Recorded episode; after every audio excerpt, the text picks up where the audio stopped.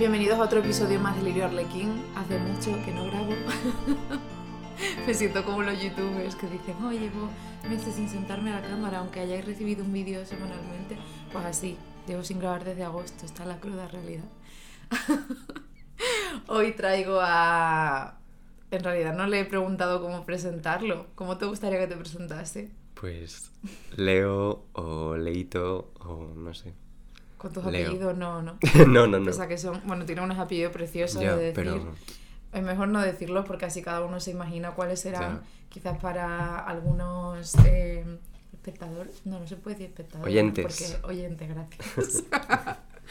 algunos pensarán García, oh, qué apellido tan bonito. Quizás, pero no García, lo siento. bueno, pues he traído hoy aquí a Leo eh, para hablar de lo lúdico y me hacía muchísima ilusión traerlo porque mm, nos hicimos amigos, muy amigos, a raíz de sacar yo mi primer episodio de Lirio Arlequín. de verdad. O sea, yo creo que lo más bonito que me llevo Lirio Arlequín hasta la fecha es conocerte. Ay, qué bonito. Se pone emocional. Emotividad en directo. Empieza en Lirio Arlequín y pasa esto.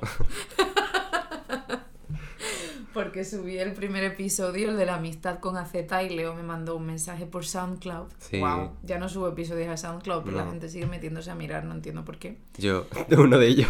¿En serio? Sí, porque no sé, yo SoundCloud lo escucho bastante. No digo a mi cuenta, quiero decir que ya no subo episodios ahí porque hay un límite de subida, ¿sabes? Ah, es verdad. Pero en fin, el tema es que a raíz de eso, pues Leo y yo nos hemos hecho BFF. Hmm. Ahora tú me dices, bueno, yo te considero una conocida. Una colega. No, sí, y, sí. y nos hemos hecho también, que es a lo que venimos aquí a hablar, eh, compañeros de juego. No sé si tú lo consideras como tal, pero yo diría que sí. Como que nuestra relación, yo creo que sí que se. Y se hizo bonding por, por un poco lo lúdico y todas estas cosas. No exclusivamente, pero, Pero sí, claro. fue un- una cosa. Y sí, vamos, de hecho yo creo que fue eh, la vulnerabilidad emocional y lo lúdico fueron los dos grandes pilares. ¡Pum! Suelto el micro. ¡Eh! los dos grandes pilares de nuestra, de nuestra amistad, por supuesto.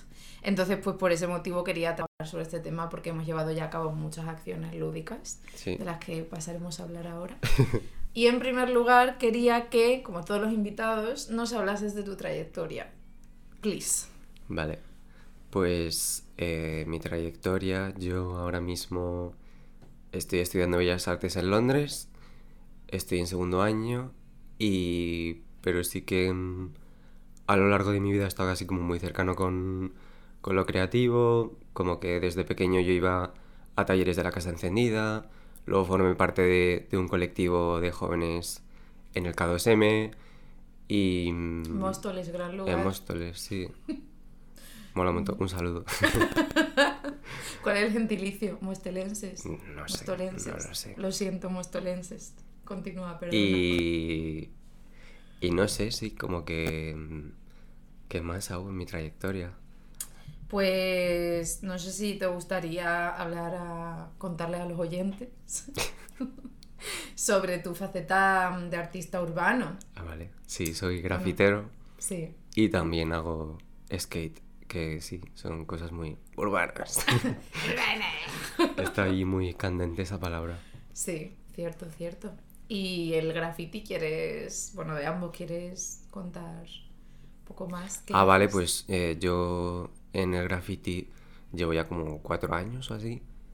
Y hago muñecos. Llamados hago- quecos llamo- también. Los llamamos quecos. Eh, hago firmas. Y no sé, y un poco eh, lo- todo lo que conlleva el destrozo así de... El destrozo. Hombre, sí, como que lo llaman así, el graffiti es destrozo. Sí. Dicen, claro, claro. O sea, no dicen... Qué honesto, ¿no? No me lo esperaba. Lo llaman así. ¿Pero tiene alguna connotación burlona el decir destrozo o, o no? Eh, ¿A qué te refieres? Como de... O sea, tú no consideras que realmente estés destrozando nada cuando haces un queco, ¿no? O sea, yo personalmente no, pero claro, otra, otra gente sí, y, y no sé, de quién, quién va a dictar la absolutez de... de- No, nadie, o sea, quería saber como el punto de vista No, sí, sí, no, no, no. A ver, sí, eso. No. No, iba a decir eso, como que hay grafiteros que dicen si no, si no es destrozo no es graffiti, pero, Pero vamos, que hay de todo ya en el graffiti a estas alturas de, de, la vida. Continúa, Laura. ¿Quieres comentar algo más de tu trayectoria?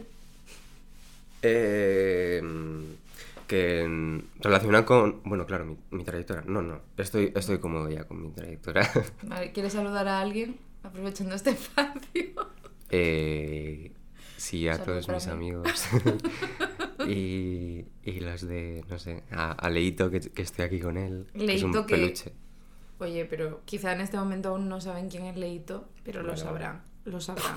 Por cierto, eso que dije en los episodios anteriores que grabé hace tantos meses, de que estaba eh, inmersa en mi carrera musical, uff, grandes palabras.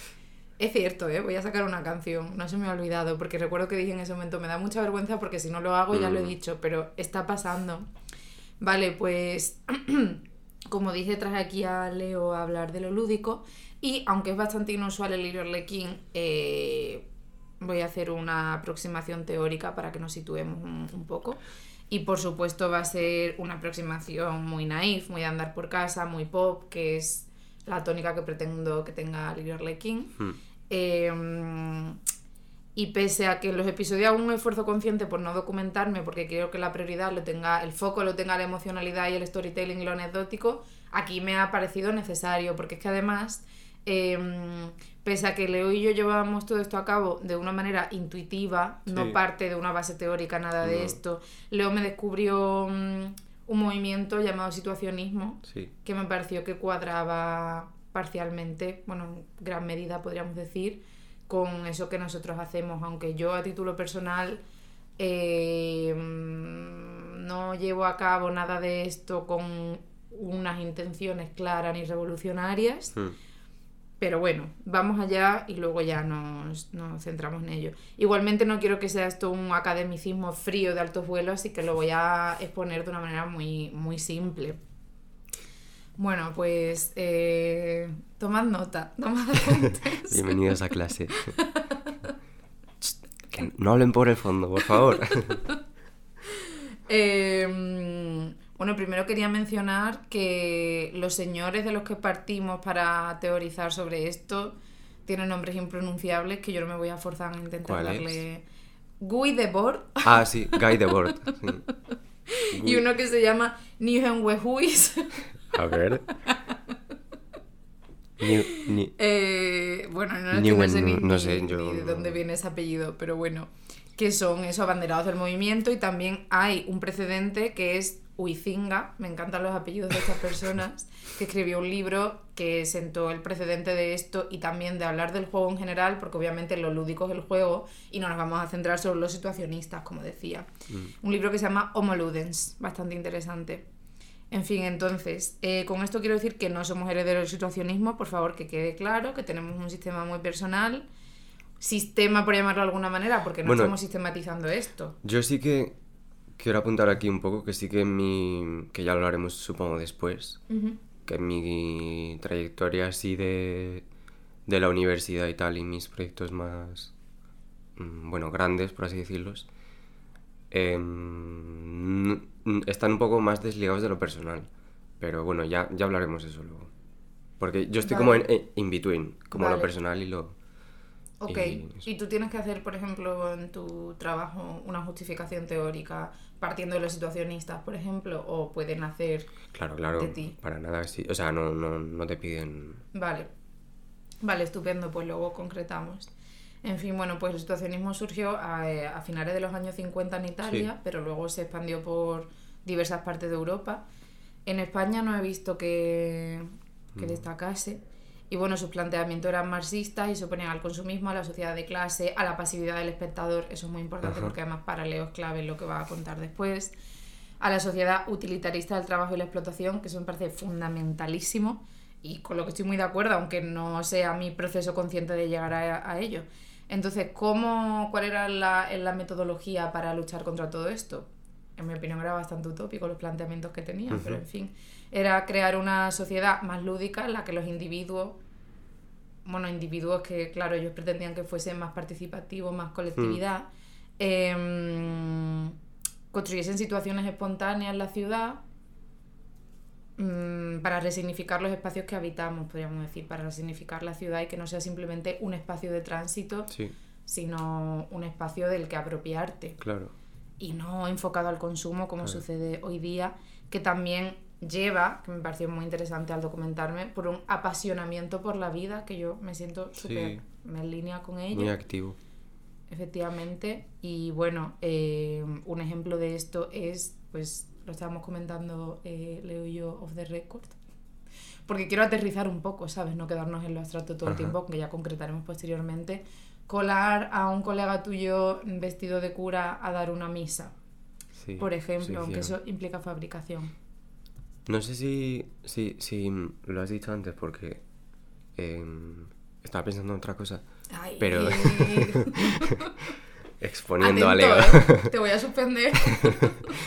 Pero eso también en los 50 eh, había un grupo de situacionistas en París que, que lo que querían hacer es, mm, yo creo, utópicamente, eh, rediseñar el mapa de, de París y re- reestructurar totalmente la ciudad para traerla más hacia el placer. Y, y sí, o sea, como que en muchos textos y libros hablan mucho sobre eh, cómo las ciudades están organizadas y, y cómo ellos les gustaría, como, pues, eh, eso, que, que a lo mejor no hubiese edificios eh, tan altos o que fuese como todo mm, como bastante más cercano, más accesible y, y, y- y más eh, para el placer.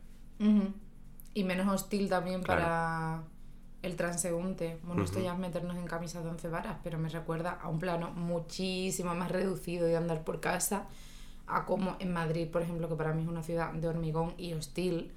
Eh, no hay tantos bancos, no hay tantas fuentes porque te están empujando a entrar en las tiendas. Eso sería como lo opuesto al situacionismo 100%. Sí, sí. Consumo, consumo, consumo.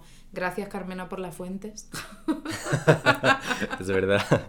No, no sé si para la gente de Madrid de centro lo ha notado, pero es que ha construido nuevas fuentes y eso es... Eso da vida. sí, bastante. ¿eh? Y sientes que la ciudad te acoge, no que tienes que irte a una tienda a comprarte una botella de un euro, ¿sabes? Así que, en fin.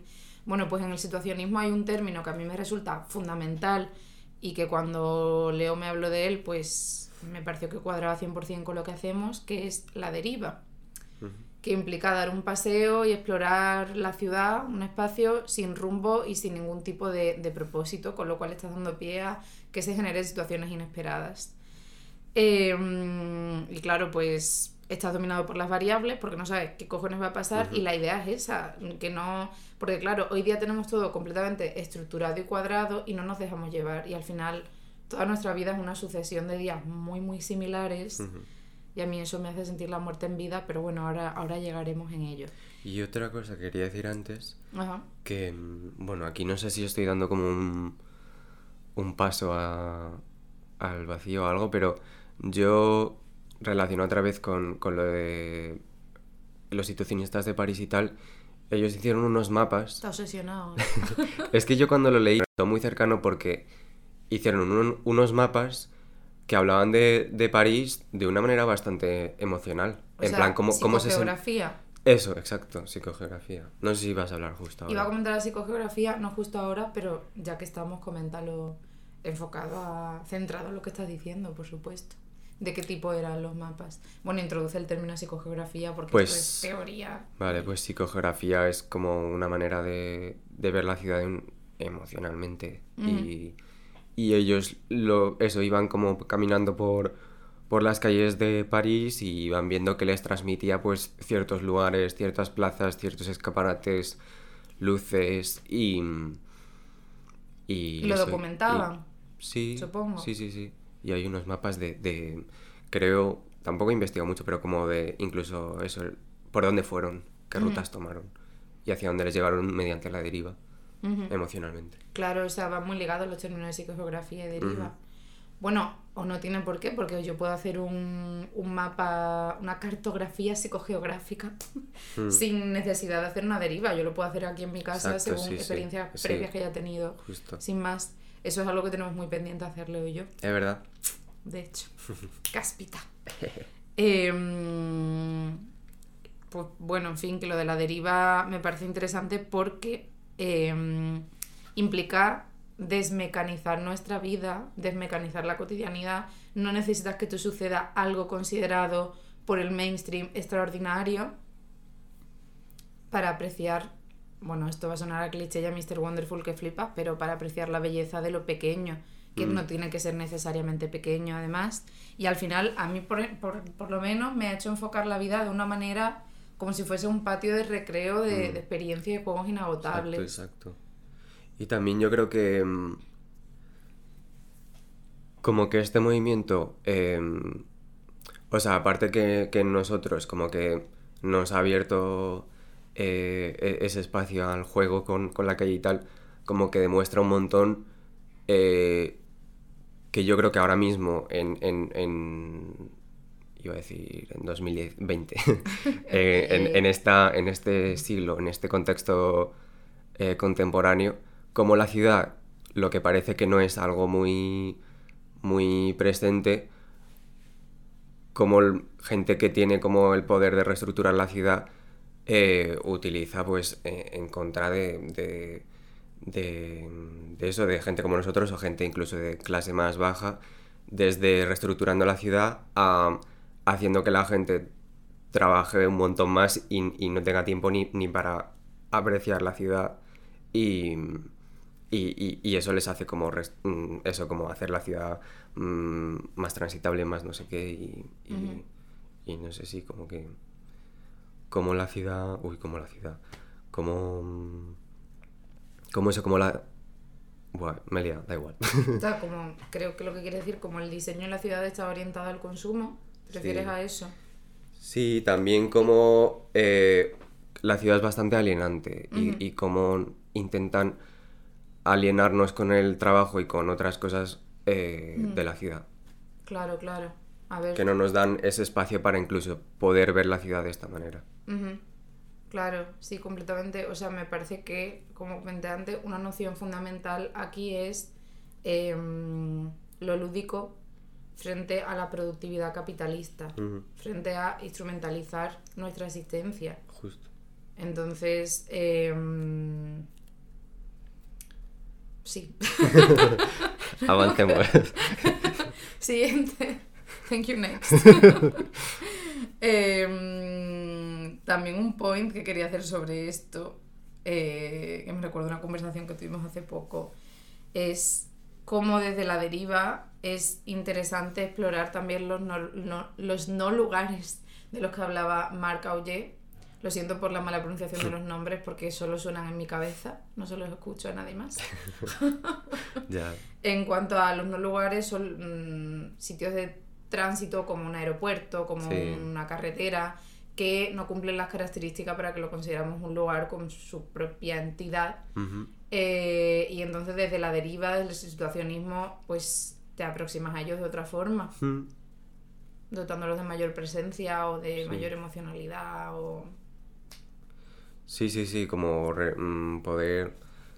A mí me lo dijo como mi profesora, eh, que, que en cierto modo pues tenemos e- esa capacidad de hackear el espacio, un no lugar que pues es un sitio que a lo mejor no lo puedes utilizar para encontrarte con gente o para eso, em, hacer cosas divertidas y tal. Y, y yo creo perfectamente pues eso, como que puedes hackearlo de alguna manera y, Mm. y- y reestructurar su función. Hmm. Qué interesante. Y también, o sea, más allá de resignificar las ciudades, creo que incluso estamos resignificando nuestras vidas, Sí. porque también solemos orbitar por los mismos espacios y la deriva implica descubrir nuevos lugares de nuestra ciudad y da, inti- o sea, para mí un vértigo sano, pero eso, explorando las infinitas posibilidades y no, pues voy del trabajo a mi casa, que al final acabas convirtiendo en una asistencia súper mecánica, Mm. vana, en mi opinión, claro, espero no estar ofendiendo a nadie, sino, pues mira, oye, sorry, not sorry. que claro, al final te mueves pues como si tú tuvieses, yo qué sé, eso, actividades mecánicas, como quien se quita las legaños o lava los dientes todos los días. Ajá. Entonces, es una escucha activa, una observación activa, que te saca de mm, tu sopor vital, absolutamente. Sí. Eh, y yo creo que estaría bien que comentases ahora, dicha toda la base teórica, eh, tu proyecto. Claro, eso estaba, estaba pensando, venga, va, lo introduzco. Para adentro, para adentro, para adelante. Pues yo uno de los primeros proyectos que este año como que he intentado desarrollar más, porque yo el año pasado eh, en Bellas Artes hice trabajos relacionados al principio como con vulnerabilidad emocional, pues algo bastante más personal.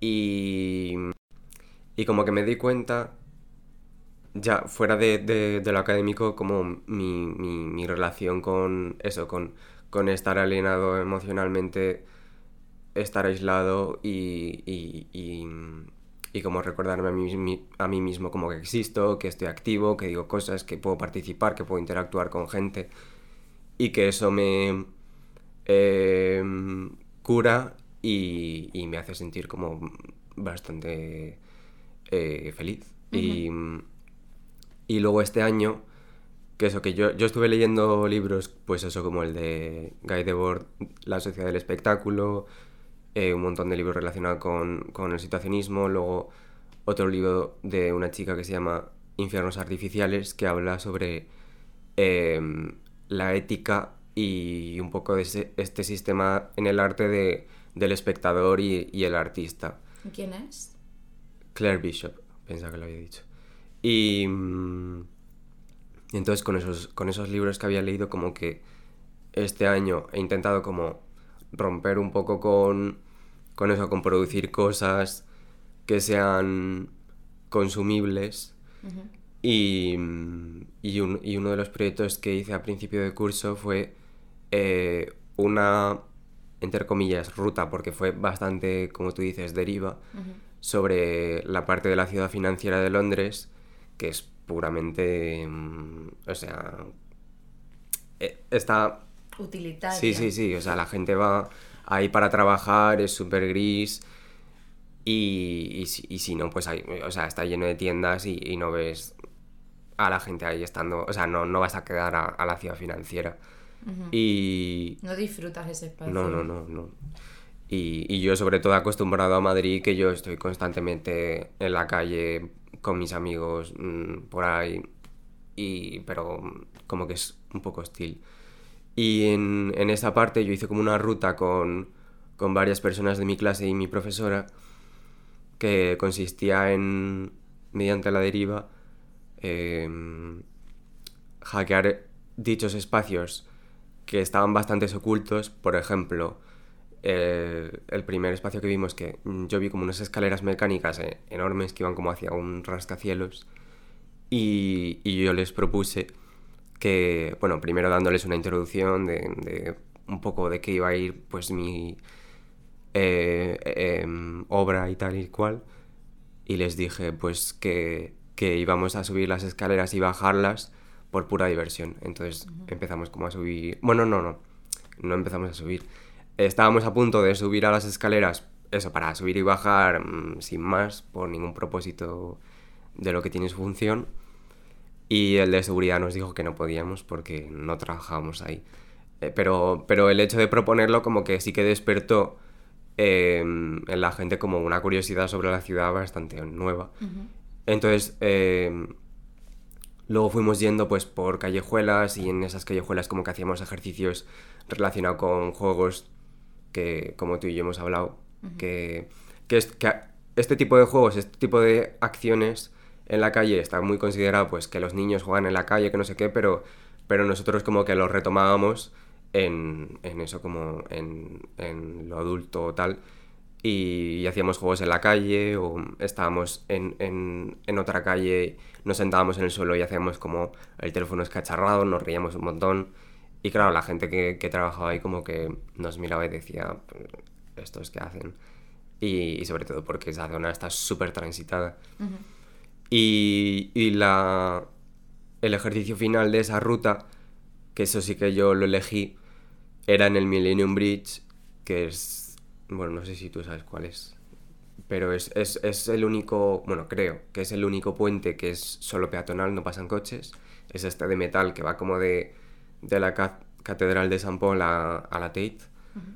y, y, es como un puente bastante significante de, de, un poco lo que es Londres, porque desde ese puente eh, ves la catedral, que, que, incluso hay como leyes que para que um, nadie, nin- ningún edificio tape la catedral y, y luego enfrente ves el Tower Bridge, detrás... eh, no me acuerdo qué ves detrás, pero eso, como que ves cosas así muy icónicas de Londres que te hacen otra vez como eh, mantenerte pasivo y bastante mm, eso, como consumiendo un Londres, eh, eso muy, muy icónico, pero no, realmente no participas en nada, es simplemente observativo. Y en ese puente, eh, la intervención que yo quería hacer es que, porque siempre está lleno de gente, fue que nos pusiésemos como una ca- cadena humana en el medio del puente y, y bloqueásemos el paso como durante 10 segundos. Y, y simplemente por, por diversión. Y, y al principio costó porque la gente como que... eh, eso, como que nos veía ahí intentando bloquear y decían, por favor, déjame pasar, no sé qué, como que la gente tenía mucha prisa. Y a la vez era como que por 10 segundos, hasta qué punto, pues, mm, esa prisa te, no sé, te, te, te perjudica. Y no sé, fue bastante divertido. Y luego incluso había otra chica que, que también como que parte de su performance antes de la mía era como bailar con gente en la calle y me pro- propuso a mí bailar en el puente y estuvimos bailando en el puente ahí. Y, y sí, esa es como eh, la obra. ¿Y cuál fue la recepción entre tus compañeros? Pues, pues muy, no sé, muy interesante porque todo el mundo estaba bastante implicado y yo tenía mucho miedo porque es eso, es muy amplio y, y, y sí que es verdad que no he mencionado, pero es que teníamos un ejercicio en clase que era que teníamos que hacer eh, un proyecto que fuese en la calle. Entonces había gente que, por ejemplo, había utilizado las cabinas de teléfono para poner como fotos o, o había otra gente que había utilizado un parque para hacer como una especie de gincana con sus dibujos y tal. Y, y yo me planteé por, pues, por hacer esa ruta a la deriva. Y la gente, pues eso, lo recibió como que le sorprendió un montón porque por esa manera de interactuar con la ciudad bastante activa, porque sí que había gente como que al principio me decía, pero tú quieres hacer esto de una manera para que estemos como más eh, atentos a la ciudad, como mindful. Y yo le dije que, que sí y no, porque como que mindful sigue entrando en la categoría de observativa y, y a, y a mí lo que me, me, me interesaba era como eso, estar activo y, y saber que... Ser permeable, ¿no? Sí. Digamos. Y luego también planteé el turismo y cómo... Para, o sea, ¿qué, qué hay en otras ciudades que no haya en, en, pues eso, en otras ciudades y sobre todo con la global- globalización que ya un poco hay de todo en todo, o sea, vas a una ciudad y están casi las mismas tiendas que, que en otra, y qué te atrae de esa ciudad más allá de una foto o, o eso, o, o probar el plato típico, y de qué manera, eh, bueno, planteé preguntas como, si tú estuvieses en otra ciudad y tú quisieses eh, conocer el, el barrio o la gente que está ahí o gente local, ¿a qué sitio irías? O sea, ¿qué, tú, a, ¿qué te ocurre a ti a dónde ir que encontrarías a esa gente? Y de qué manera tú podrías interactuar con ellos. Ujú. Y mm, eso, despertando este tipo de preguntas que realmente yo creo que sí que la ciudad la crean pues, pues es la gente que vive ahí el día a día y no cosas icónicas como mm, una catedral o, o el Big Ben. Claro, eso sería respecto al turismo, de nuevo voy a repetirme con el activo y pasivo, pero un turismo activo frente a un turismo pasivo que implica el paquete vacacional, Sí. donde tú estás simplemente dejándote llevar por lo que te ofrecen. Sí, bastante consumista, bastan- bastante problemático porque mm, eso como que sigue reforzando eh, la gentrificación porque están como poniendo toda la ciudad más bonita y más consumible y Mm. menos interactiva con eso, con quien realmente vive ahí. Y cambiando completamente de tercio, pensé sobre, bueno, no sé si quieres añadir algo más sobre tu No. proyecto.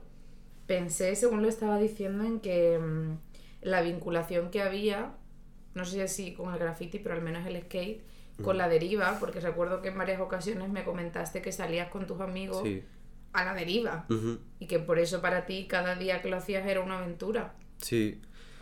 Pues en el skate, y yo creo que mucha gente está de acuerdo que de los que patinan que que la búsqueda de sit- los sitios que quieres patinar, los spots, em, es bastante deriva porque no hay una, un manual.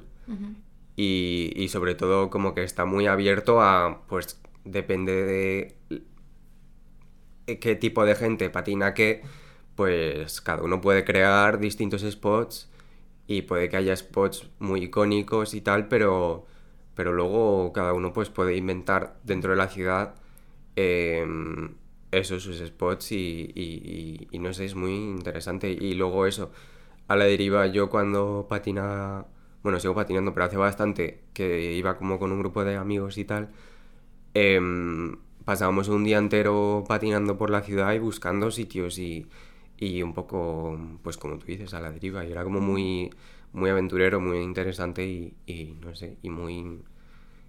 Como que te das cuenta desde el punto de vista arquitectónico también cómo es la ciudad y cómo cambia y las distintas como posibilidades. Y, y luego también quería hacer mención que hay como un... no sé cómo llamarlo, un, un hombre, un señor, un tío, que, que es como teórico, bueno, que, que hace teoría y escribió un libro sobre la ciudad y, y, y este término que creo que ahora mismo pues es bastante popular, que es... eh, ¿cómo se dice? Arquitectura hostil.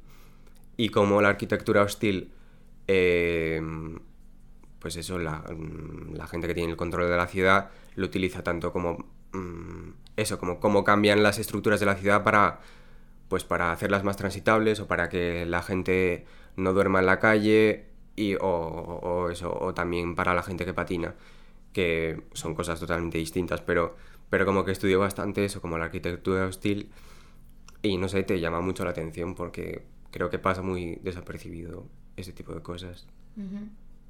Wow, es un antecedente bastante fuerte en realidad entonces en ti. O sea, no quiero comentar lo de la arquitectura hostil de nuevo porque creo que voy a redundar porque ya di unas pinceladas antes, pero es que precisamente te quería preguntar que cómo y por qué acabaste en lo lúdico Ajá. y me imagino que el skate te influyó Sí. bastante. Sí, sí.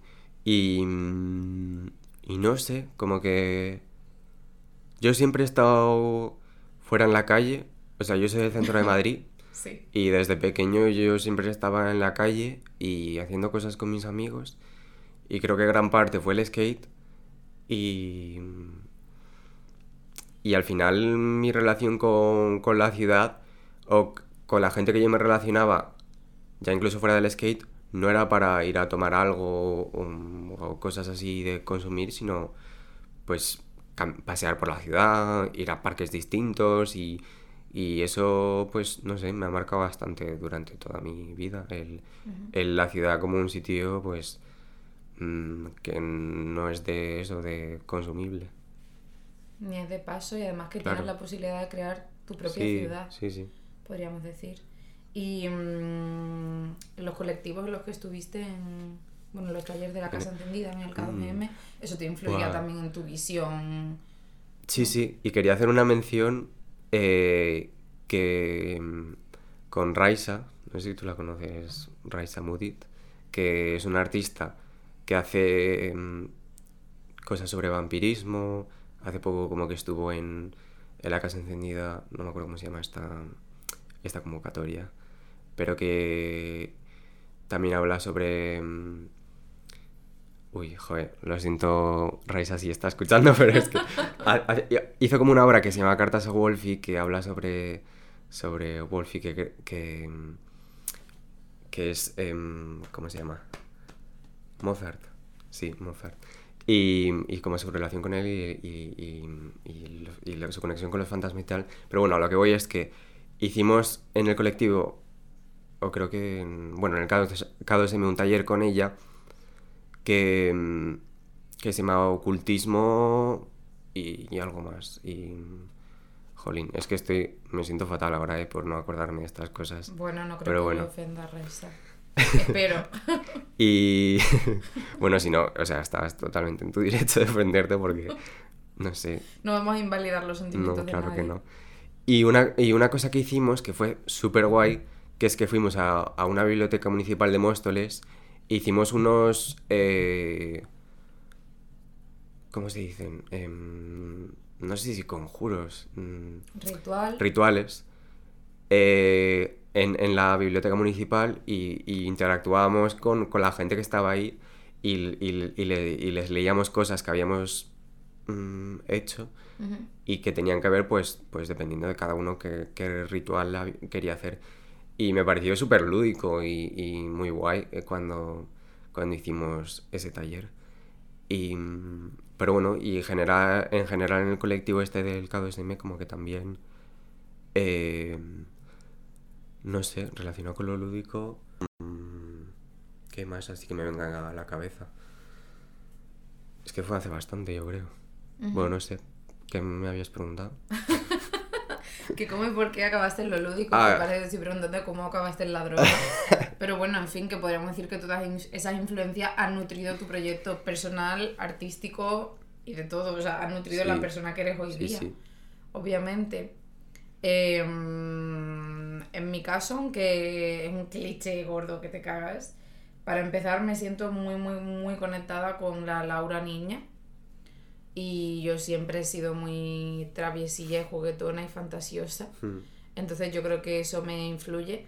Pero mm, ha resonado mucho en mí algo que has comentado porque me siento muy identificada y es que el... Obviamente esto no eran nociones súper mm, racionales que yo plantease en ese momento, eso ha sido a raíz de un análisis a posteriori, faltaría más.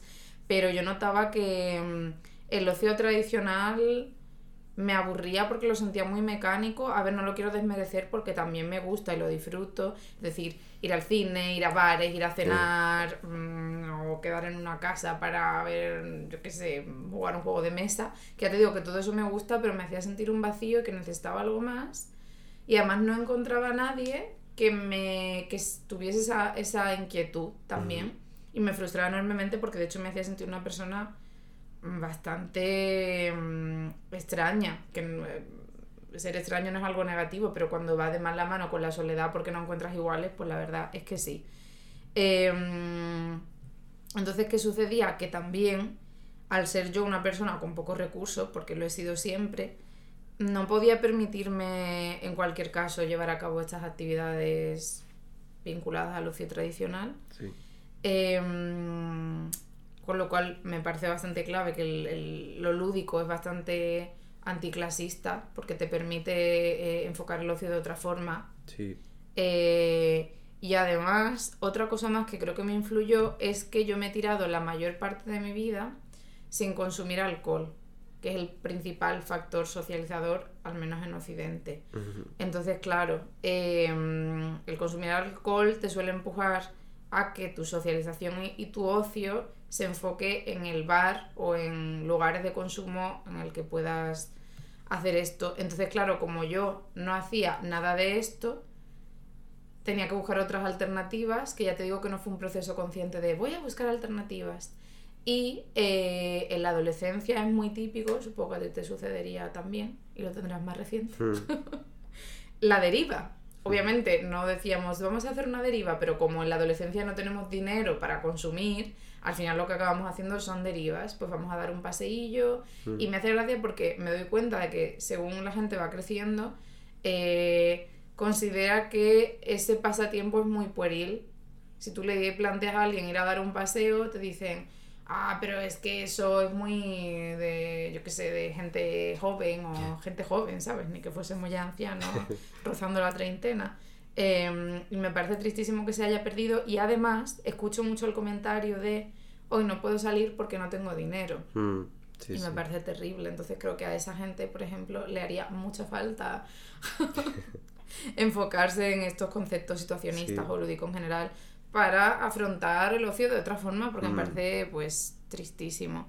Y mm, bueno, también yo creo que el- esas derivas que hacía me hacían ponerme en un estado mental más activo con respecto a la ciudad. Yo siempre he querido exprimir muchísimo los lugares en los que vivo. Eh, y eso pues, pues me ayudó. Y también, eh, bueno, lo voy a. Me gustaría saber tu perspectiva sobre esto porque quería hablar de otra cosa, pero quiero hacerlo más adelante. No sé si tú te ves también reflejado en algo de esto que he comentado. Que hiciese deriva de adolescente o... Sí, sí, sí. Pero ahora que lo... O sea, estaba pensando que también lo de los paseos y tal... No sé si has mencionado brevemente de... O querías hablarlo ahora sobre cómo igual pues gente más mayor, gente que no es considerada joven, mm, siempre es lo típico que dicen, es que ya pues eh, no tengo tiempo para hacer estas cosas, de Mm. pasear, hacer, mm, o sea, como que... Y yo creo que lo hemos hablado, de... De que hay gente que directamente ya es, es decir, sí, tenemos que quedar a tomar algo porque es lo que se hace a esta edad, ¿sabes? Y, y tenemos que comer y, y ir a este restaurante y tal. Sí, o sea que el camino preestablecido da la madurez implica también determinado ocio. Y, y, Y eso son cadenas. Y, y también estaba pensando que, que igual yo también me he visto muy influenciado por lo lúdico porque creo que mis padres se dan muchos paseos. Y ¿Sí? sí, mi madre se sigue dando ahí paseos, se va al retiro. Pero deriva, sin rumbo fijo y abierta a lo que suceda. Pues bueno, cuando hemos ido de vacaciones era bastante deriva. Ajá. Y, y me hacía... ¿no? Sí, sí, sí. Y ahora que lo pienso, joder, estoy aquí descubriendo la infancia. Eh, sí, que por ejemplo uno de los sitios que íbamos mucho, que es Cantabria, Ujú. Era muy a la deriva y, y me hacían bastante reflexionar sobre el entorno y... y, Pero no teníais nunca em, ninguna que hacer, simplemente ibais a Cantabria y ahí aleatoriamente o A ver, partiendo de cierto Claro, ciertas claro, a ver. rutas. Sí, sí, o sea, había ciertas rutas o pues mis padres conocían a gente de allí y, le- y les decían, ah, sí, deberías ir a este sitio. En plan, yo qué sé, pues a esta playa o a este lugar, que es muy bonito. Entonces había cierto plan en, vale, pues, pues vamos a esta playa o vamos a esta parte de Cantabria y lo vemos, pero... Pero dentro de eso, pues, pues no sé, había bastante... Espontaneidad. Sí, sí, sí. Jo, pues qué manera tan interesante de concebir unas vacaciones. Mm, la verdad que sí. ¿Y mm, de qué manera te ayuda en la vida o cómo te hace sentir o qué te resulta atractivo de lo lúdico? Pues... No sé, supongo porque me hace sentirme eso como más... menos, menos aislado. Y, y sé que no mm, bueno, a ver, a pesar de que se puede hacer un... es una actividad que se puede hacer solo, es que, pues eso, hacerlo con, con más gente y poder conectar con gente, eh, pues que estoy en la misma ciudad y, y- como hemos hecho tú y yo, compartir pues distintas visiones de la ciudad y, y, hacer distintos tipos de actividades. Y, y sí, no sé, me parece bastante atractivo. Y, y quería comentar otra vez, pues porque estoy yo viviendo en Londres, que mm, eso también la dificultad como en, en otras ciudades que son también enormes, eh, lo lúdico o, o, o como hay, o desde mi perspectiva como que no he sentido tanto lo lúdico desde el punto de vista pues grupal o con gente y allí casi las interacciones como no hay tiempo como eso es una ciudad muy acelerada y tal cuando ves a una persona lo primero que se planea lo primero que se piensa es Ir a tomar eh, algo, ¿no? ir a tomar algo o ir al, al me- al mejor sitio a tomar algo porque es una ocasión especial y, y a mí me, me, me causa ansiedad porque yo no hago eso, yo estoy súper acostumbrado a, por un lado, la espontaneidad de pues salir a dar un paseo y llamar a alguien y decirle bájate, o, o eso, planear algo, una, a un sitio que ver o tal, y, y, y me llena bastante. Y luego quería preguntarte, que no sé si querías cam- cambiar de tema ahora, que... mm, Me va a cambiar de tema aún porque quería ahondar en Ah. esto, pero... Vale, vale, ondea, ondea. Ondea, Es que-. Es que tengo la sensación, ahora sí que retomas, pero em, que estamos hablando mucho de la ciudad Ajá. y del, del exterior, pero ¿qué te parece lo lúdico en espacios interiores? Como puede ser tu casa o... Mm, Sí, eh, cuando O me colegio. estaba... mm, Muy interesante lo que planteas. Eh, cuando me estaba documentando sobre todo esto, veía, y por eso también yo creo que me descuadro de la teoría situacionista, que está muy enfocada a la exploración externa. Y a mí me parece fundamental también una aproximación a lo lúdico interna. y desde otra perspectiva de, enfocar tu casa, por ejemplo. Y pues, no sé, me recuerda... Mm, bueno, quizás esto es muy básico, pero a mí me parece que está muy ligado a eso. Por ejemplo, cuando me contasteis, Fer y tú, Fer es un amigo en común, mm. que por su casa, que tiene una casa muy grande, jugabais a esconderos y que uno persiguiese al otro como si fueseis zombies, aunque sea de una manera muy básica, pero bueno, aquí no hay que hacer nada elaborado. ¿Cómo? Que es muy lúdico, es verdad. Claro, es plantear tu, tu casa de una manera lúdica porque, bueno, no sé, como un laberinto, ¿no? En este caso, de pronto ya no son espacios que transites para alimentarte, mm, para... Dormir. Mm, sí, efectivamente. Así que eso, yo mm, estoy muy de acuerdo con que también debería cubrir lo interno y lo externo. ¿Tú cómo lo ves? Sí, igual. Iba... Es que hoy me ha pasado porque tengo un amigo como que también casi no pasa por casa y le dice esta mañana a su abuela, es que no pasas casi por casa, eh, ¿Qué, es esto? ¿qué es esto? ¿Un garaje o algo?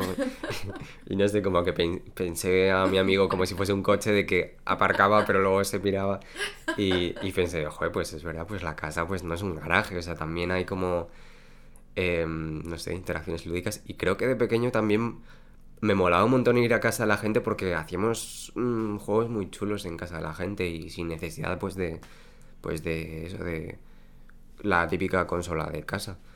y, y, no sé, em, quería mm, como em, retomar, o sea, mm, hablar sobre esto, sobre eh, los espacios interiores. Pero luego, eh, bueno, voy a, voy a hablar, si te parece, del segundo proyecto que hice, que creo que tiene que ver un poco con esto.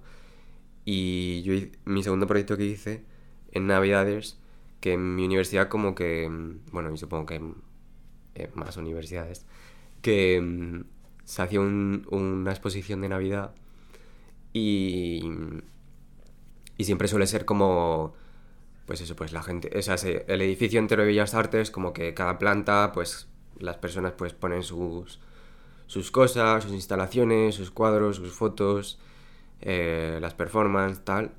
Y, y yo como que em, em, empecé a pensar y, como que hablaba con mis tutores que, que, yo quería hacer algo que implicase un poco el espacio de la calle.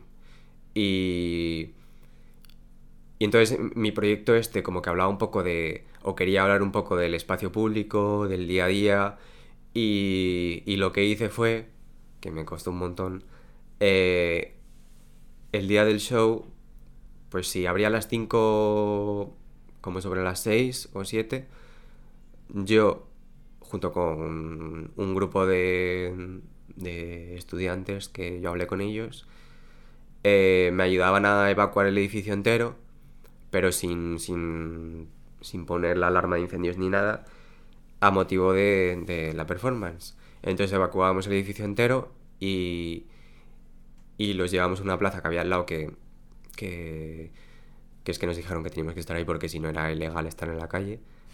Eh, que me pareció como, no sé, muy mal, vaya. Y... Antisituacionista Sí, bastante. Y sobre todo, o sea, ahora a ver, porque yo hice un manifiesto hablando como un poco de estas cosas. Y, eso, y estuvimos en esa plaza que era como la plaza que se va cuando hay un incendio. Y en esa plaza yo, cuando estaba ahí todo el mundo, que además fue como bastante estresante porque justo ese día llovió un montón, como que la gente estaba como más enfadada. Y joder, me sentí fatal porque es una mierda estar ahí bajo la lluvia y que te saquen de un sitio calentito y tal. Pero me interesaba como sacar un poco eh, donde se suponía que en la institución pues había arte, pues sacar a todo el mundo y, y, hablar un poco sobre el espacio público y, y, sobre el día a día. Porque mm, eso, hay, como que mm, me parece o quiero enfocar más relevancia a es el espacio público, el día a día y menos las instituciones y el espacio privado.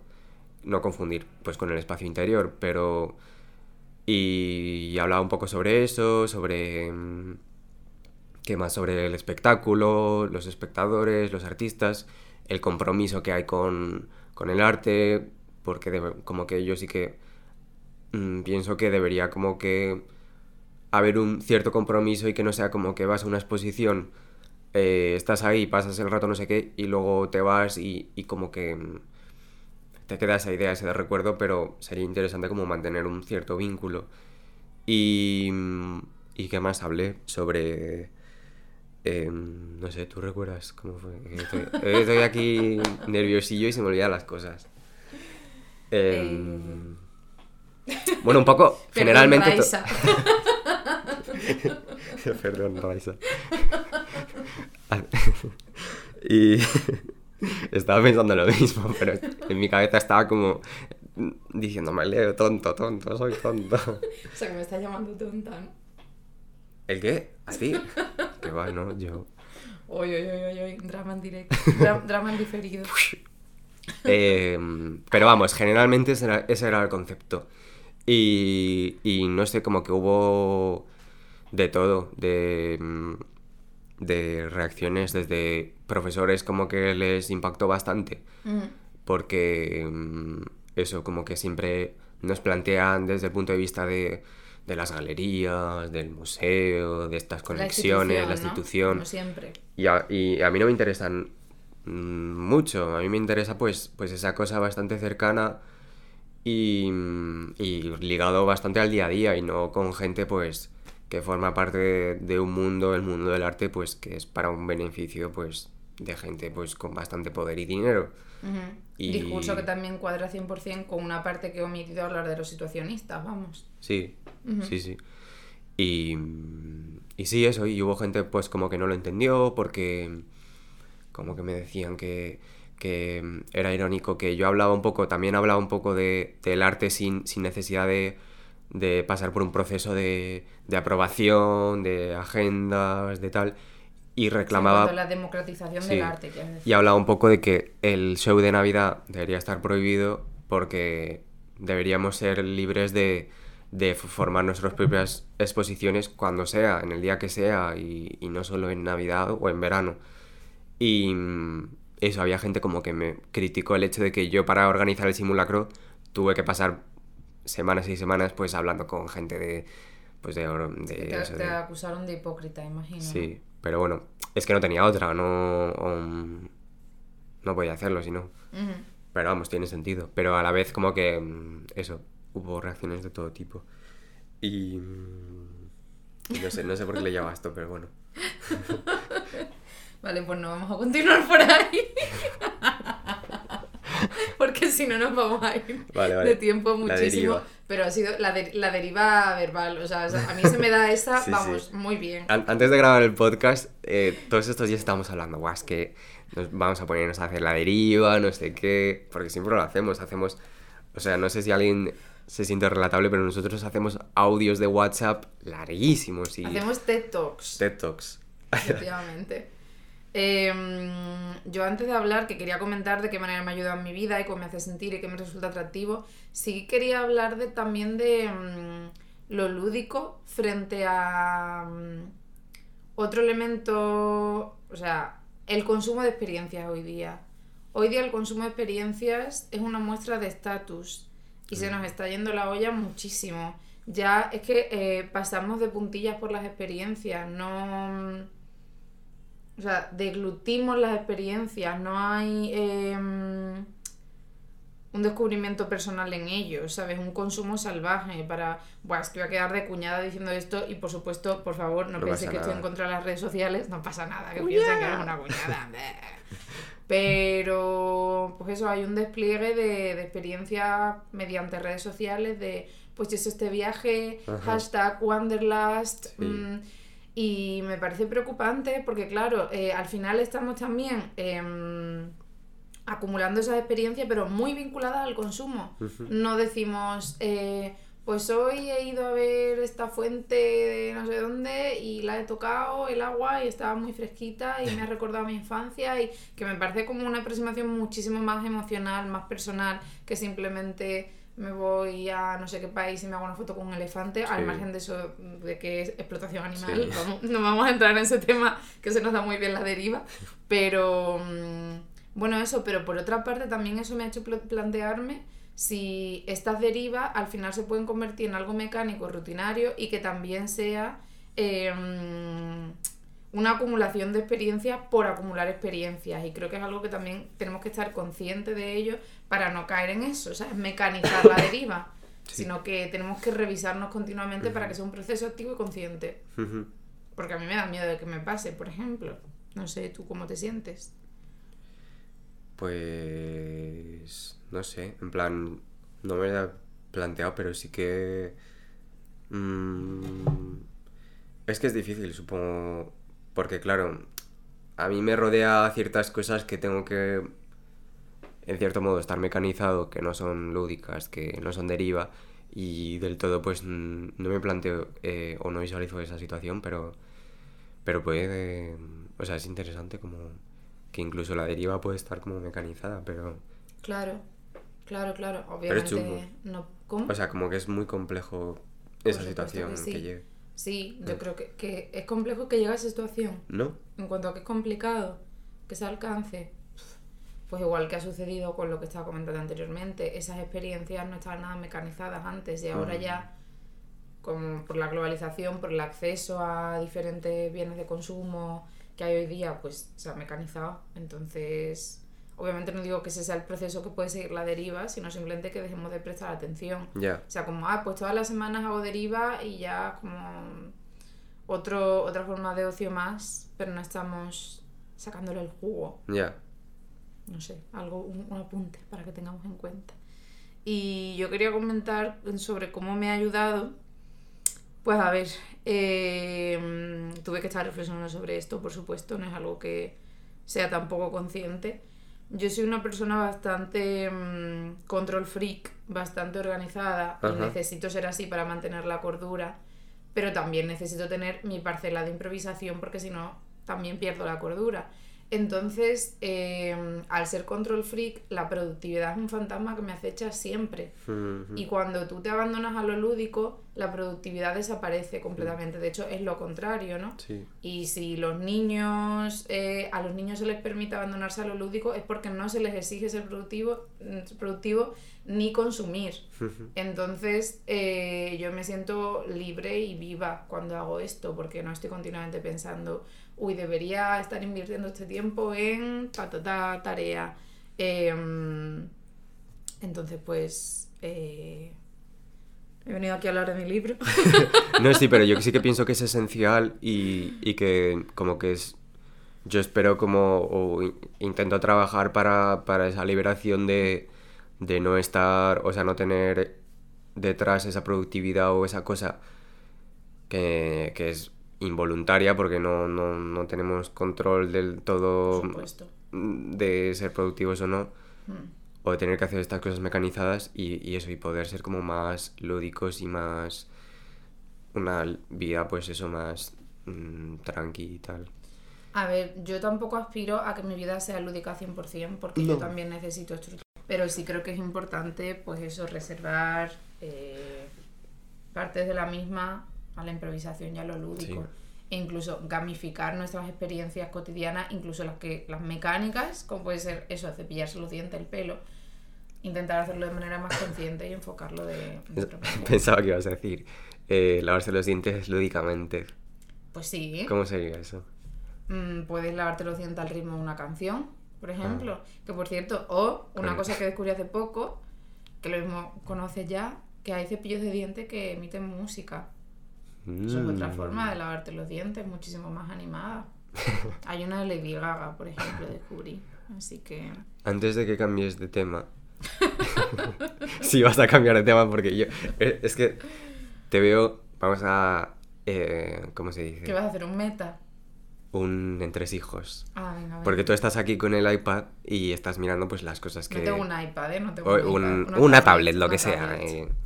Y... Y estaba mirando las cosas y siempre digo eso, lo de, la, lo de antes de que cambies de tema, pero a lo mejor no vas a cambiar de tema y simplemente estás comprobando. quería seguir hablando de el impacto que tiene en mí el, lo lúdico, vamos. Y quería proponerte a ti y a los oyentes un ejercicio, ya que te gusta la improvisación, pues un ejercicio que... Em, Esto no sé si es como muy random, pero nosotros nos vamos a callar durante 20 segundos y, y los que nos están escuchando tienen que contar algo en alto. Uh, me flipa. Dale. Uno, dos y tres.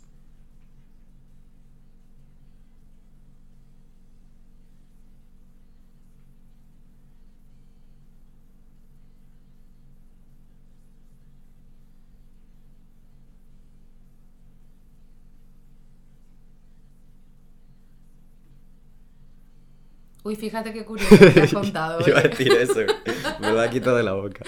Wow. Muchas gracias por compartirlo. Jo, me ha gustado mucho, Leo. Eh. Muchas gracias por brindarnos este ejercicio. Ahora me dan ganas de escucharlo a mí, que normalmente no escucho los episodios porque me da cringe escucharme y hacerlo, ¿sabes? Y espero que sea algo súper random y súper emocionante. Y espero que lo compartan, en plan que, Buah, que, te- que nos escriban qué han dicho. Por favor, sí. Y por cierto, quien, a quien le interese este tipo de mm, planes lúdicos, por mí nos puede escribir, Sí, no sé sí. si está de acuerdo. Bueno, Leo está en Londres estos meses, pero yo estoy aquí. Y Bueno, en cuando viene de verano- vacaciones a tope, que al final crearemos un grupo lúdico, nos ve explorando la ciudad completamente. Eh, pues yo también quería hablar de otro, un aspecto que me resulta atractivo de lo lúdico, que dimos unas pinceladillas al principio, que es que con tus compañeros de juego, como sucede con nosotros, por ejemplo, es eh, una manera muy peculiar de hacer bonding y crear intimidad emocional y socializar de una manera atípica, eh, porque conoces otras facetas de esa persona, más que si le dices, vamos a tomarnos un cafelito y me cuentas qué te pasó ayer en el trabajo. Guau, estoy aquí tirando un beat, de verdad, eso me parece súper válido también, No, claro, claro. decir. Estamos planteando nuevas. Por supuesto, pero ah, cosas. no sé, a mí me da la impresión de que a veces la socialización solo te hace conocer ciertos planos de, una persona muy superficiales. Y a mí Sí. lo que me interesa es ahondar en lo más profundo, en las profundidades abisales de todo el mundo. Sí. Todo el mundo no, ¿eh? Qué pereza. Imagínate convertir en porne. No, gracias. Entonces, eh, claro, mm, sobre la psicogeografía. Si tú, Leo, me planteas un mapa psicogeográfico de experiencias tuyas vitales enfocado a algo en concreto, no sé, pues lugares de Madrid en los que fui feliz y me haces un tour, yo voy a conocerte muchísimo más. Y eso yo lo aprecio, eso me atrae. Yo, o sea, lo lúdico lo planteo además como algo que, que hago en compañía, me interesa más que, que- que hacerlo sola, la verdad. Sí. Eh, mm, Ay, te iba a decir, esto mismo eh, me contó Inés, Inés Cardo, que... Un saludo, Inés. Un saludo. que hizo, creo, un- bueno, aquí otra vez me voy a... Ahora Raisa e Inés me van a odiar. Que hizo un trabajo sobre en qué sitios de, de Londres había llorado. mm, psicogeografía Sí. absoluta, vamos. Muy interesante. Muy interesante, me muero de ganas por mm, bucear en ese mundo. Otro aspecto que me resulta atractivo de lo lúdico es. A ver.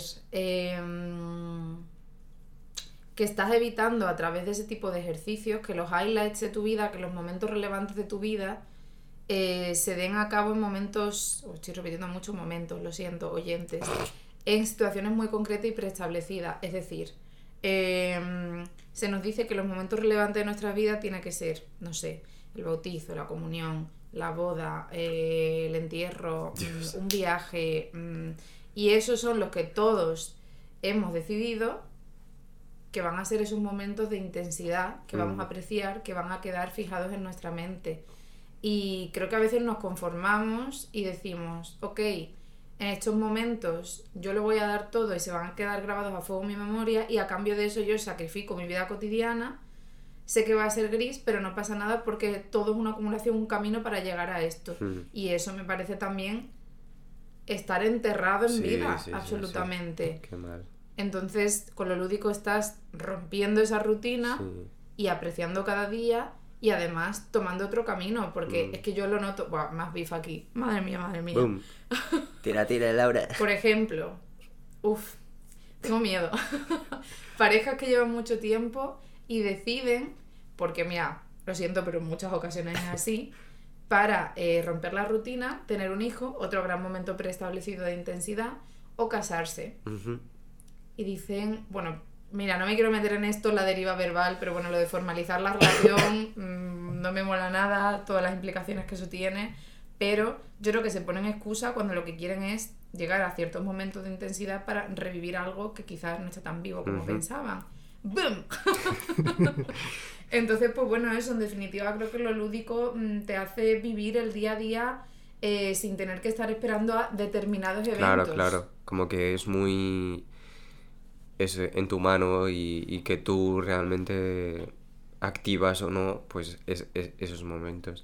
Incluso a veces es espontáneo, ¿no? Pero como que lo que tú dices es verdad que mm, no es construir para llegar a eso, sino, a ver, es que queda muy buen, eh, Mr. Wonderful todo eso, pero es como mm, que tú lo, va lo vas creando, que tú lo provocas. Y en cualquier momento, Sí, además. sí, sí.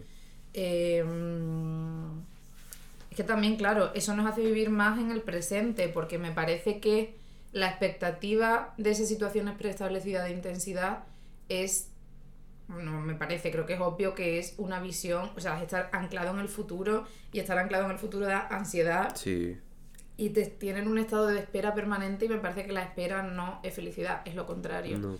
Eh, y bueno, también esto implica eh, en cuanto al ocio, porque también cuando planeamos nuestro ocio, esto es otro tema, cuando planeamos nuestro ocio semanal, por ejemplo, ¿qué vamos a hacer el fin de semana? Nos anticipamos y nos hacemos ya un esquema mental de todo lo que va a suceder, pero si planteas un plan lúdico, pues te hace estar eh, muchísimo más expectante y tener más ilusión en la vida Claro. y ser más espontáneo, porque yo eso lo noto, ya que tengo casi 30 años, el mes que viene los cumplo. Ay. Bueno, quizá, claro, porque esto se subirá en enero, el mes que viene los cumplo, en San Valentín. sí, sí. Eh, yo lo noto que según vamos creciendo, mm, no hay flexibilidad. Bueno, tú haces, pero supongo que la gente de tu edad todavía la tendrá. Ya, no, sí. Pero que mm, es, si quedamos, es para hacer esto y como tú me rompas el plan porque sucede cualquier tipo de infortunio, uff, ya voy a estar tenso, no voy a... Y me parece tristísimo y a mí me deprime salir con gente así. Ah. Beef. Lo siento, Raisa. y por último y brevemente, porque se nos ha ido mucho el tiempo, mucho, quería que hablásemos de actividades lúdicas que hayamos llevado a cabo porque mm, me parece que... ¿tú y yo si dices? no- ¿O sí, tú y yo, porque parece que la concreción es muy vulgar en planos academicistas y como sabes que yo estoy súper en contra de eso, pues quería concretar y lanzarnos a este ejercicio de vulgaridad. Venga. Como ya hemos comentado algunos ejercicios, los situacionistas que tú has hecho, pues digo, como tenemos poquito tiempo, vamos a hablar de alguna cosilla que, que hayamos Sí, hecho tú y yo. estaba pensando también. A ver, empieza, empieza. Pues hay un... Es que la... antes de, de que quedásemos en persona, tú me comentaste que, que había un duende en, en el retiro, Mm, en no sé qué zona se llama. en la zona del foso de fieras, Vale. al lado de la biblioteca Eugenio Trías. Y me dijo un duende y yo dije, no sé, será un peluche ahí atrapado o lo que sea. O sea, no le quité relevancia, pero dije, qué extraño, yo he pasado por el retiro, llevo toda mi vida en Madrid, eh, ¿qué será? Y cuando pasamos por ahí, como que, no sé, fue muy mágico, o sea, tenía mucha fantasía, era un... Bueno, no voy a desvelar, pero que, pa- que pase la gente por ahí, por, Sí, sí, sí. por esa zona y el duende llama mucho la atención. Y entonces a partir de ahí eh, creímos que podíamos... eh, ¿Cómo se dice? Llevar Con- a cabo rituales de invocación. sí, invocar a, a más duendes o criaturas en distintos parques. Claro, porque algo que nos encanta es ir a parques, Ajá. en las derivas. Sí, lo bucólico Exacto, frente a la sordidez. eso es. Eh, no, a mí me gusta lo sordido. A ti sí te eh. gusta el sonido, claro. Y. y... Urbano. Y, y, y una vez fuimos, bueno, creo que la primera invocación fue en el Parque de Roma. Y, y lo que hicimos fue, eh, aparte de estar ahí chill y hablar de nuestras vidas, Classic. hubo un momento que era súper de noche ya. Y, y fuimos como hacia el estanque que había en el, en el Parque de Roma. Y, y nos pusimos ahí.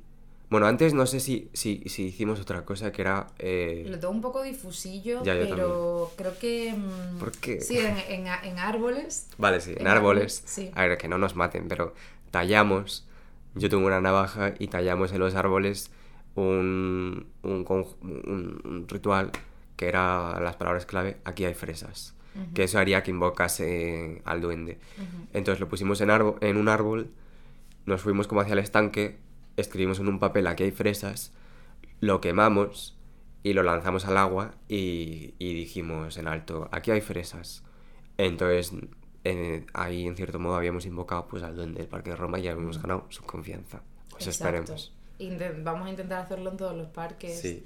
Y otras cosas que hemos hecho, que diría que esta fue la primera, en el día que hizo fácilmente más calor en Madrid en 2019, escribimos en el retiro unas cartas, que además Leo le puso ¡Hala, mucha es verdad! fantasía, hizo dibujos muy chulos.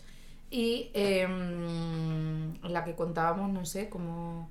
Es que ya ni me acuerdo, pero Mm, datos random, sí, o datos de nuestras sí, vidas, sí. o Cosas muy situaciones o juegos. Y fuimos a un barrio que me encanta, que se llama, estamos desvelando aquí el gamberrismo, eh, Niño Jesús, que está cerca del Pacífico y me flipa porque es una zona de urbanización muy bucólica de nuevo y que tiene los buzones externos. Sí. Entonces lanzamos las cartas, a, lanzamos a los buzones para que se la encontrase pues, pues quien fuese. Sí.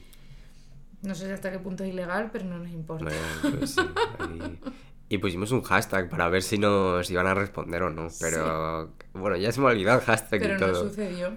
Y eh, yo tampoco. eh, una madriguera volátil, creo que era Una el hashtag. volátil. Sí, sí. Y otra cosa que hicimos en las derivas, que yo lo he hecho posteriormente más veces, es cogernos un autobús Ujú. o cualquier transporte a, hasta A final de llegas, línea, sí. no sabemos. O bajarnos de hasta- repente. Claro, fuimos hasta Mirasierra, que yo no lo conocía, creo que tú tampoco. No. Y fue muy bonito y además allí nos habíamos marcado perseguir a alguien, Sí. aunque finalmente perseguimos a alguien pero con un fin concreto, que era encontrar un parque. Ajá, que a ti se te sí, es ocurre. verdad. Estábamos buscando un parque, Classic también, y dijiste, mira, esa persona lleva un perro, seguramente van a acabar en un parque. Sí. Y así fue. Sí. Y, y eso fue bastante interesante, Sí. dar vueltas por el barrio, deriva, absoluto. Un parque muy chulo, la verdad. Tenía unas vistas así como... Bueno, no era, ni, no era ni un parque, era una zona verde Claro, sí, al mm, borde salvaje. de... Sí, sí, sí. Y me gustaría comentar más cosas, pero ya llevamos muchísimo tiempo de grabación, así que vamos a dejar aquí. Si queréis parte 2, 5.000 likes en el vídeo. No. ¡Manita arriba! No, pero que nos escriban y estamos aquí dispuestos para Claro que sí, hablar. a ver quién tiene ovarios y cojones de escucharse una hora y cuarto y nos Pum. escriben. Que sí, que yo eso ya lo he escuchado alguna vez, creo que has subido Claro, alguno. pero porque tú... Bueno, pero que hay más gente, ¿eh? Esperemos que sí, esperemos que sí. Pues muchas gracias por venir, Leo. Nada, gracias a ti por traerme. Qué clásico, ¿eh? que me digan eso. Gracias por traerme. Debería Gracias. sorprender a alguien un día diciéndome otra cosa. Me ha parecido horrible. Pues está nervioso. obligado. Pues. Leito, ¿qué te ha parecido? Pues me has estado acariciando todo el podcast. Me he sentido un poco incómodo. Me has tocado partes que no debería rozar. Le estaba todo el rato acariciando las orejas. Leito es un peluche, ¿eh? no, Sí. no sé si se entiende la situación. A ver si parece que yo te he estado tocando a ti, ¿sabes? Bueno, te di una patada al principio y no te pedí perdón, pero bueno. Ah, no, En fin, por favor, basta Vale, vale, de vale. deriva verbal y de verborrea y todo. Muchas gracias por escuchar este episodio y Sí, nos vemos. musiquilla del final. Ri, ri, adiós. Adiós. Ri.